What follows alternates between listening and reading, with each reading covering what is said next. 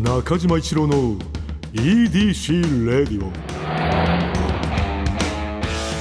こんにちはエウレカドライブコーポレーション通称 EDC 専属エンジニアの中島一郎です今回もエンジン停止中の車の中からお送りしています今日も助手席には部下の沢木に座ってもらっていますよろしくお願いします。お願いしますちょっとモンブランの反響がすごかったですね。ちょっと。やっぱモンブラン、ええ。みんな好きだからね。いやいやあのそうそういうことじゃなく、うん。いやじゃじゃないの？そういうことそういうことじゃなくて。みんな好きだからじゃないの、週にモンブラン2回食べる人って結構ちょっとこ強いことになっちゃいますけど、結構異常だなって思って いやいやそんなことないと思うよ。よくも黙ってたなこんな。いやいや。もう EDC の社内で喋りましたもん、僕結構この話。ああの話すごくなかったっつって。モンブランは食べるでしょうえいつからですかあれ？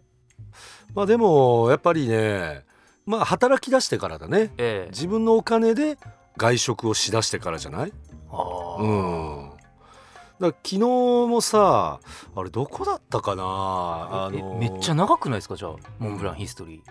あまあだからさそれは絶対に週にって決めてるわけじゃないよ、はい。うん、でもあのーまあ大体それぐらいの気持ちで食べてるっていうことなんだけれどもあのーそれぐらいの気持ち。うん、あの週にぐらいはもう OK だし食べていこうよっていうね。だからあるじゃん喫茶店とかでさケーキの何っていうのショーケースみたいな、はいはいはいはい。で昨日もねあのギリッギリモンブランをねすごい睨んでたの。あの喫茶店で。行こうかどうかねずっとモンブランばっかり見てて。激怖っすね。その怖いモンブランを睨む中年そうでもさああいうカフェとかさでなんかこうレジの人がちょっとこう焦ってるというか急いでるじゃん。並んでるし、うんうんでその時にギリギリなんかこう滑り込みで言えずに昨日は睨みだけで終わらしたけれどもね。あ我慢できたんですね。我慢というかね、ええ。うん、我慢したというよりもなんだろうなちょっとまあビビっちゃったって形なのかな。言えばよかったんだけれどもちょ言えなかった。だからあのよくまあ不良のさ喧嘩で言う「お前何見てんだよ」っていうセリフみたいなことじゃん。モンブラン一つっていうのが睨み合ってるわけだから。モンブランとね、うん、まあね。ね。そうですね。ちょっとじょ、うん。常人にはやっぱりちょっとわからなうん。いところがすいません。あって。まあまあでもそれぐらい好きってこと。昨日もそのだから思い出がある。モンブランをずっと見てた思い出がもうあるから。うん。はい。なんかなんかわかんないですけどまあまあ適切なことかもしれないですけど、なんかジャンキーの人の あの、はい。中毒性あるかもしやっぱれないね。モンブランジャンキーってね言葉が先週ちょっと出ましたけど。いやモンブランはいいね。ちょっと思い出しちゃうモンブランを。思い出すね。うん。中島一郎さん中島一郎さん。何？EDC レディオの中島一郎さん聞こえますか？聞こえてるよ。あなたの脳に直接話しかけています。なんだなんだ？UFO の焼きそばパンが。うんファミリーマートさんから発売されます。え？というですね七志さんのツイッターというかまあテレパシーというかはいはいはい。届きましてですね、うん。これ偶然、まあ、中島一郎さんに向けてまああのテレパシーしてたわけですけど、うんうんうん。これ僕の脳みそでもちょっとななぜかちょっと傍受しましてですね。はい買ってきました。ああえー？いやあれさ、い。だから私が初めてさ あの UFO あれ？ちょっと待ってこれ。はい。え？えっと形が違うじゃん。ちょっと話変わってきてますよね。そうだよね。あの一回一回っていうか、うんちょっと前ですよね。うん。うんこのラジオで、うん。もうちょっと最近コンビニがおかしいことになってると、うんうんうんうん。でもうついにうん UFO の焼きそばパンが出たっていうのをもう僕がわめき散らしてですね。そうそう。サーキオで買ってきてくれてね。はい。で、うん。ちょっと出てたんですけど、うん。あなんかもう売ってないなと思ったら、うんうんうん。ちょっとまた今テレパシー聞こえてきて、うん。でですねうん。4つに小分けされてんですよねそうなのよ。プチになってんのよ。書いてるもんプチって。ちょっと言っていただいてもいいですか？あいい？はい、あ嬉しいな。ちょっと食べていただいてる間に僕ちょっとしたい話してもいいですか、ああちょっとじゃあ食べながら聞かせてもらう、ね、WBC っていただきます。はいはい。ほんま今さなんですけど、はいはい。WBC ってご覧になりました？あの見れる試合は見てたよ。あ本当ですか、うん。そのなんかちょいちょいこの番組でもそのやっぱり、あの見なくていいというかね、その別にサッカーブームの時サッカー見なくていいじゃんみたいな話もしてましたけど。いいねこのサイズ。ああちょっと待ってあの前のはさはい。焼きそばパンで挟んでたから焼きそばが見えてたのよ。確かに包まれてますね。そうこのプチは包まれまてる。んじゅうみたいになってますね言ったら。そう。で包まれてるのにすごいねあの UFO の香りがもうこの時点で漂ってるね。風味が。うん。いただきます。わあ前のより濃いうめえあでもなんか濃いって書いてますね確かに。前のより全然濃ゆいね。ん？なまま前の覚えてるんですか？あの前ののなんかねなんとなくの印象で、はい。うん、まあ覚えてるね。これすっごい濃ゆい。えこれすごいよ。あちょっと待ってこれ。え？なんでだろう？もっと濃ゆくしてくれっていう声があったのかな？ってことですかね。すごく濃ゆいよ。まあおいめっちゃ美味しいけど。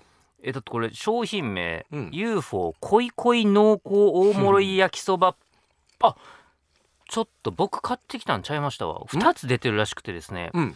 UFO 恋恋濃厚大盛り焼きそばパンっていうのも出てるらしくって、でうんうんうん。僕が多分買ってきたのは、うん。UFO 恋恋濃厚プチ焼きそばパン4個入りでしょ あプチとプチじゃないやつあるんだ。はあいやだ多分この濃厚恋恋濃厚焼きそばパンはうん。売り切れてましたね、はあ。これしかなかったですもん人気なんだ。いやちょっと待ってめちゃくちゃうまいわこれ。おあよかったです。最高だね。え？うんこれすごくいいこのプチ。よかったです。ありがとうね。ドライブのお供の皆さん。これはいやで本当にドライブのお供に行ける、あの、はい。例えば信号待ちの時とかにパクッとすぐ行ちっちゃいからね。ちっちゃいから、なるほど確かに。うん。でちょっと食べながら聞いていただきたいんですけど、うん。WBC うん。僕本当に今だから告白するんですけど、うん。1秒も見なかったんですよ。1秒も。ほんまに1秒もすごいね。はい。うん。もう全く見てなかったんですよ、うんうん勝ったってことは知ってるんですうんまあそれはねはい。優勝したもんね。でそんなねうん。僕なんですけど、WBC のうん。ドキュメンタリー出てるんですよね、ああわ私それは知らない憧れを超えた侍たちはあはあはあはあ。世界一の記録っていうやつアマゾンプライムでうんうん見まして。はいはいはい。だからゼロ。うん。なんだちょっとマイナス、うんうんうん佐々木朗希さん。うん。顔初めて見たんで僕そこで。もあそうなんだ。はうそのレベル。あはいはいはいはい。のはい人がうんドキュメンタリー痛く感動したっていう話をこの前違うところでうん。野球ファンの人にしたら「お前の話は一個も伝わってこない」とやっぱ言われたんですけどうん。ちょっともう一回してみていいですか？ああいやもちろん。めちゃくちゃ感動してお願い。WBC いえ感動したんだやっぱ？やもうむちゃくちゃいい映画でしたよ。ああそのドキュメンタリー何十分ぐらい？2時間ぐらいですあかね。あええあすごいや本当その本当に本当にむしゃむしゃ食べながら聞いていただくレベルの話なんで、美味しい。あのえどれぐらいですか中島さんは WBC というか野球とかとの。例えば WBC の選手って全員知ってるんですか、うん。あの出てた選手ははい、知ってるね。あうん。もう僕ダルビッシュと大谷以外全員知らんぐらいの。ああそれは相当やっぱり距離があるね野球とレベルなんですよ、んそれな僕が見てうんめっちゃ感動して。はであなんとなく優勝したってことは知ってるんですけど、うんうんまあ、あんまり試合知らんから、はいはいはい。試合もだから追っていくわけですよ、うんうんうんあのなんだったら、うん。あの選手選考から始まるんですよ。はいはいはいはい第1回選考会議みたいなレベルのところから始まってそれすごいね。メジャーの選手無理じゃないかな、みたいな。うん呼べないんじゃないかと。とかから始まってるいくんで、うんうんうん。なんだったら試合とかの経過だからあのメキシコ戦とかやるんですけど、うん。まあなんとなく勝ったんだろうなってはは分かるんですけど、うんうんうん。よく分かってないんで、うん。もう手に汗握りながら見て めちゃくちゃいいね。うわー逆転した！結果知らないもんね完全には。はい。でめっちゃすごかったんですけど、うんうんあのままあ皆さんまあこ最終的には見ていただきたいんですうんけど、うんうんちょっと感動ポイントちょっと僕ちょっとだけ喋らせていただきたくああてお願い。まず佐々木朗希さん。うんいやそれすごいよ。めっちゃお若いんですねあの方。いやもちろんもうそうめちゃくちゃお若いし、ええ。もう高校の頃からねもうめちゃくちゃ有名だったからあねそうなんですか、うん。まあ、私も別にそんな詳しいタイプじゃないよ、えあの本当一般レベルでしかわかんないけどそんな私でもさやっぱ朗希さんがもうめちゃくちゃすごいっていうのはわかる。なんかね主人公感がめっちゃあってはあ。そそんな別にもう中心に据えてないですよ、うんうん。勝手に見てる僕は思ってるだけなんですけど、まずダルビッシュ。うん。ダルビッシュさんあんま出てないんですね。試合にね。ええ。うん。でなんかもう実質、うん。キャプテンみたいな動きなんですよ、はいはいはいはいはい。で、うん。佐々木朗希さんのとこにちょいちょいちょいとか言って、うんうんうん言って、うん。ちょっとスライダーもうちょっとこうやって投げたらいいんちゃうんうんううんとかってもうほぼコーチみたいなことを、うんうんうん。まあ、だからまあ継承みたいな、うんうんうんだからだってまあ現役でね皆さん集まってて、うんうんあすみませんもうあのもういや知ってるわっていう話になるかもしれないですけどこれ全部皆さんあの、まあ、みたいなことをしてて、うんうん。まあ、まずそれかっこいいなっていうのと、うんあとこれはもう絶対にほこの映画だけでしか映ってないと思うんですけど、うん。メキシコ戦ですからねうん。3回4回投げて、うん。打たれんすよね。打たれて、うん。でまあそのあのあどけないうん。佐々木朗希さんばっか帰ってきて、うんうんグラブバーン叩きつけて、うん。だからもうカメラもちょっと捉えきれてないっていうか、ちょっともう撮っちゃいけないのかなみたいなところでうんうんバーン投げてるっていうシーンがちょっと映って、うんで次のカットになったら、うん。なんか本当に壁にうなだれてん泣いてんすよ。ああそこはだって絶対にあの放送されてないもんねテレビではねでうん。その泣いててうん。でダメやったっていう中、えー、とチームは逆転していき、うんうんでそのためにちゃんとカメラもその佐々木さん抜いてうんうん。喜んでるというかね。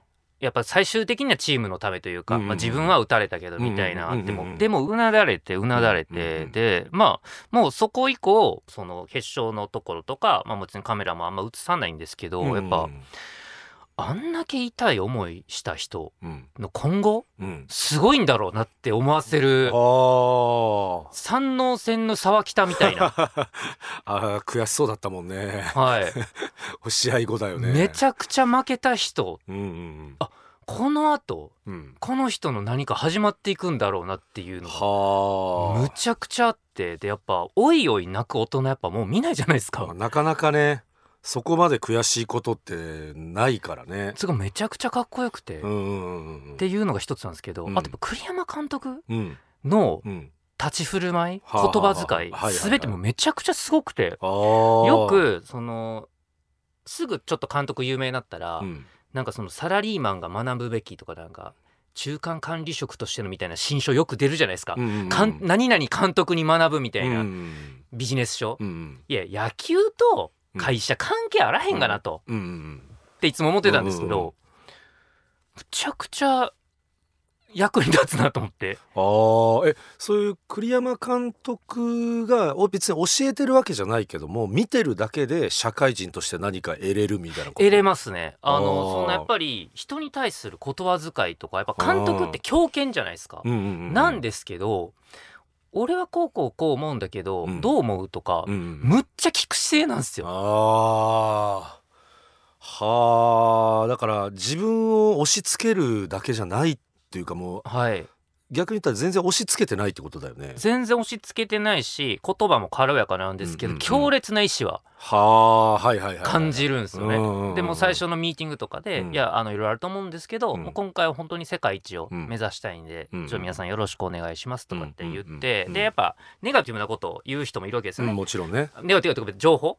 やっぱメジャーチームちょっとこれ無理って言ってますとかって言って「うんうんうんうんうんあー」とか言って「うんうんうん。最悪全然うん。わかるけどうんうん。諦めたくないね」とかなんかいやこの言い口なんですよ。いいよね。うん、だうん。てめえみたいなこととかでは全くなくって、ないし、はい。ネガティブすぎないしね。そうそうそうそうそう。いいラインだよね。むちゃくちゃ感動してあこういう人が指揮官なんだ。あのなんか周りに不安を与えさせない物言いみたいな感じだよね、はこの人についていきゃ大丈夫だ的なね。そうなんです。でそのあとやっぱ日本人ってうん。とかくじゃあそのやっぱ人になんか気使ってとか自分の意見言わないとかうん。よく言われるじゃないですか、うんでもそのやっぱいわゆる日本的なものっていうのがすごく詰まってるんですよ。そのうんこの映像の中に。うんうんなんですけどだからダメダメって言われてるけどそれが世界一取ってるわけじゃないですか。うんうんうん。だからやっぱ日本人の細やかなとこってやっぱ素晴らしいんじゃないかっていうのを思う。例えば途中でやっぱり中継ぎさせたピッチャーとかにやっぱ試合後、うん。あのしんどい時に投げさせてごめんねとかって言うんですよ。ええあそんなことをやっぱりおっしゃってるんだ。はい、あそれは知らない本当にまあめちゃくちゃ好きな人だったら栗山監督がそういうことを言う人っていうのは分かってるかも分かんないけど私ぐらいだったらあの全くその印象もなないし監督ってあんまそういうこと言わないのかなと思ってたわ。もうそこにめっちゃかんなんか気めっちゃ気使ってるんですよね。そのだからその気の使い方もさあの気を使いすぎて周りがちょっとしんどくなったりとかなんかそのああるじゃん。ちょっと使いすぎてそれがいい風に働かないっていうことも。でもそこじゃないパターンだよね。一番いいいい気の使い方というかみんなのこのモチベーションを上げてくれるやつだよね。いやそうだからほんまに、ま、会社もそうやし演出みたいな仕事してる人もそうやし、うん。すごいヒントが多分栗山さんにあるんじゃないかなと思いながら見見てました。めちゃくちゃ面白かったです。あーいやそれはなんかあのわかるな。あのまあちょ全然話違うけどまああ当たり前のあるあるなんだけどあのメトロンズさんっていうさあの演劇とコントみたいなこと1時間のお芝居みたいなことやられてるユニットがねお笑いのそのグループの中で、まあ、しずるさんとかライスさんとか、えーサルゴリラさんやってるのをこの前ちょっと私見に行かせていただいたんだけどもその中でもそういうのあったね。気を使いすぎてあいつはそれがいいと思ってるけれども逆になんか気遣いすぎて嫌だなみたいなシーンがあったんだけど私はそれがね自分もすごい気使っちゃうタイプだからあでもこれ確かに使いすぎるっていうのは良くないなっていうのをねすごくそこで刺さったのよね。だからその今の栗山監督の話もそうというかなんか使いすぎてもダメだしというこの難しいこのラインの一番ドストライクをいけるような私も大人になりたいね。気持ちいいとこ難しいですよね本当に難しいめっちゃ難しいんですよね確かにうん、だからそこができる人確かにそれはあのすごくね勉強になりそう。見たいと思った。ちょっとぜひちょっとアマプラで今無料で見見られるはずです。であのーそのさおすすめのさああのブルージャイアント。はい。最新刊まで私行きましたよ。ああお疲れ様です。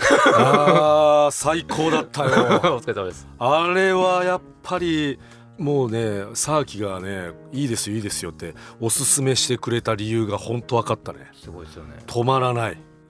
あの何度もね自然とこの涙がね出ますね。うんあのこう浮かんでくるやつでそしてあの自分のモチベーションにもねつながるあの漫画でした。あちょっとどういうことですか？そのやっぱりあの若干さっきの話とはあの逆のことを言うかもしれないけれどもいろんな人に、まあ、気を使ってねバランスを取るということもいいんだけれども自分のねこの音っていうのをねあのもう追い求めてでこれをやるために俺は入ったんだからその俺はこれをやるんだっていう強い気持ちで周りの方々には背中で見せるみたいなさ感じじゃん。で僕はねあれにすごくねあの何かね今の自分っていうのをねあの重ね合わせてあ俺もちょっとバランス取りすぎてたかもなみたいな風に思ったんだよ。もっとこの自分がやりたいことそのこの強い音を求めるみたいなね、台がね。うん。うん。そこの気持ちっていうのをもう一度ちょっとね大事にしようってね思わしてくれた何かこの日々の仕事のこの姿勢っていうのをねブルージャイアントを読ませてもらったことによってね変わりましたね。ありがとうございます。最高でした。今のありがとうございます。もう作者の方に完全に今ダイレクトに届いてやと思いますけど。いやあれはいいわ。でもそうですね。中島さんの人生がうん。そういうタイミングだったんですね、だろうね、うん。最高に響いた刺さったねあれはね。なんかあのさっきのそのいや気遣いとかの話うんと本当に真逆っていうか、うん。あれですよね。だからあの僕あれ読んでて初めて知ったんですけど、うん。まあジャズっていうのは、うんまあ、同じバンドをずっと組んでいないと、うんうんうん。でまあ言ったらステップアップしていくわけですよね、うんうんうん大は。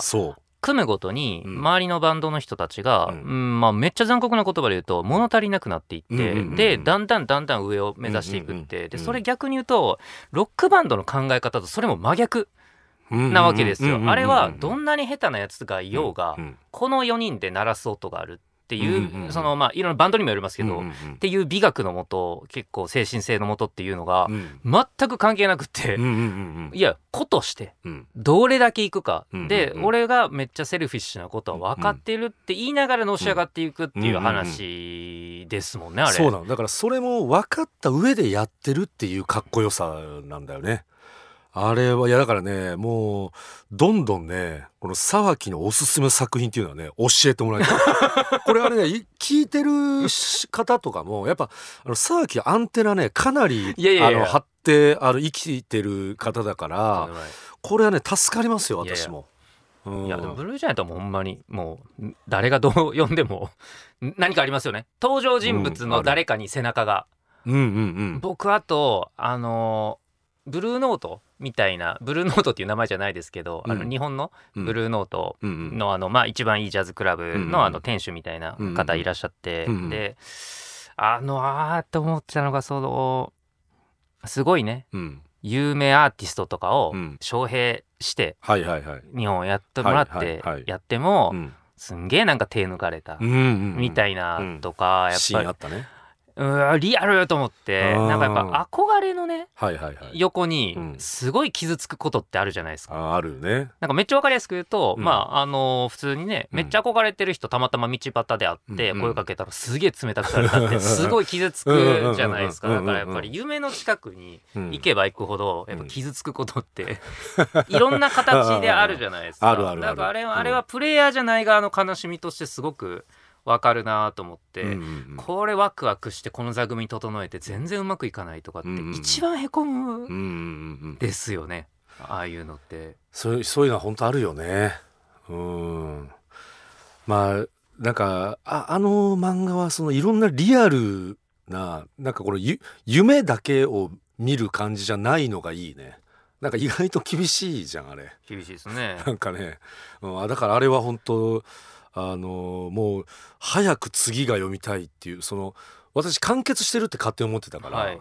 最後あの最新で終わった時ちょっとびっくりしたというかあこれまだ続くんだエクスプローラーですっけね今さだだね、はい、はい。うんうんうんうんうん。シュプリームが2個目かな、はい。うん、そそのそれはもうもう楽しみです本当に。なんか一番グッときたシーンとか。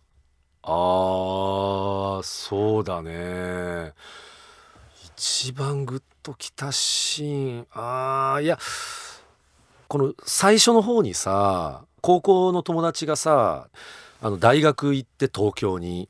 であのそこの東京の家に主人公がさまあ、お金もないしでも東京で勝負したいっていうことだから東京に行ってで転がり込んでさあのそこで主人公はサックスがやりたいからもうずっと外で練習しに行ってさでその友達の大学生は全然やることがなくてさあのなんかある時にちょっとこうドラムやりたいって言い出してさでその他のメンバーからはいやこんな素人無理だろうみたいな感じで言われてたけどなんか結局別にその人はね今のところ別にプロになるとかどうとかじゃないけれどもドラムだけをそこからやりたいことを見つけてやっていってで最後まあちょっといろいろあってねあのまあ2人でライブやるみたいな。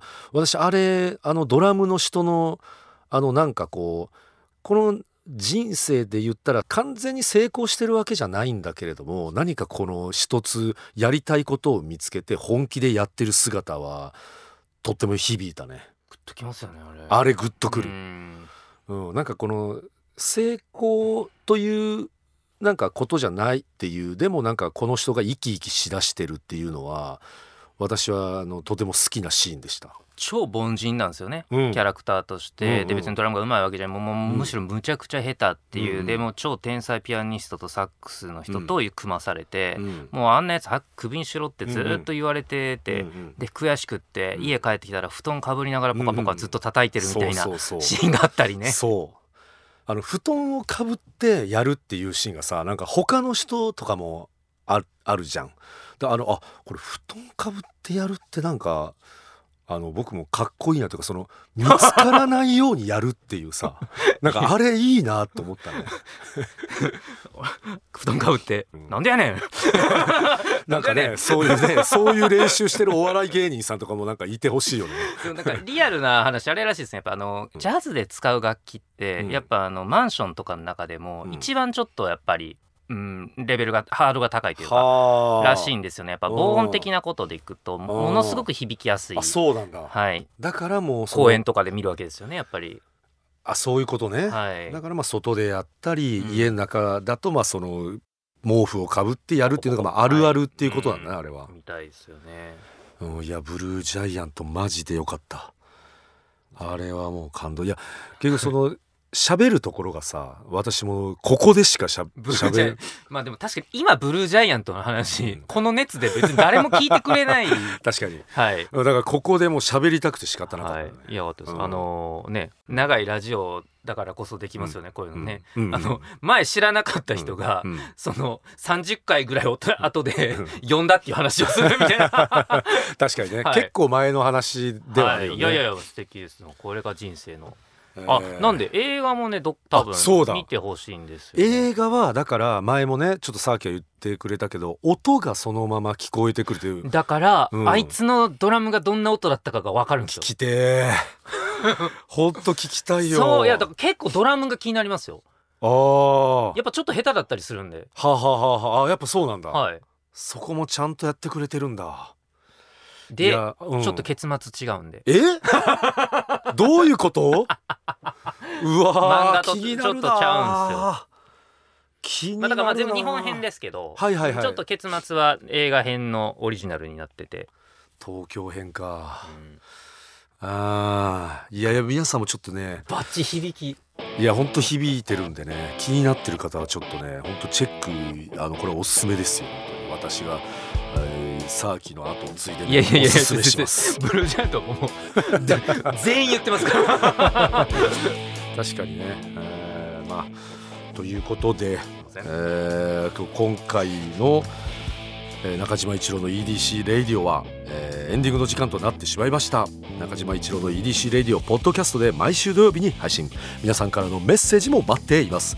現在募集中のコーナーはあなたが最近見つけたちょっとした発見を送っていただき私がそれがエウレカかそうでないか判定させてもらうエウレカ。そしてスバル短歌正直短歌じゃなくて俳句でもそんな感じのやつであれば大丈夫です。ただ必ずどこかにスバルの要素を入れてください。この他にもあなたがおすすめのドライブスポット。私と語り合いたい車の話メッセージ何でも受け付けています。すべてはスバル Wonderful Journey 土曜日のエウレカのオフィシャルサイトからお願いします。それでは中島一郎の EDC Radio今日のトークも安心安全快適な運転でお届けしました。車ギャグ。車好きのプロ野球選手に日本語を教わった助っ人外国人のヒーローインタビュー、えーそれではね、えー最後に、えーファンの方に、えー一言お願いしてもいいですか？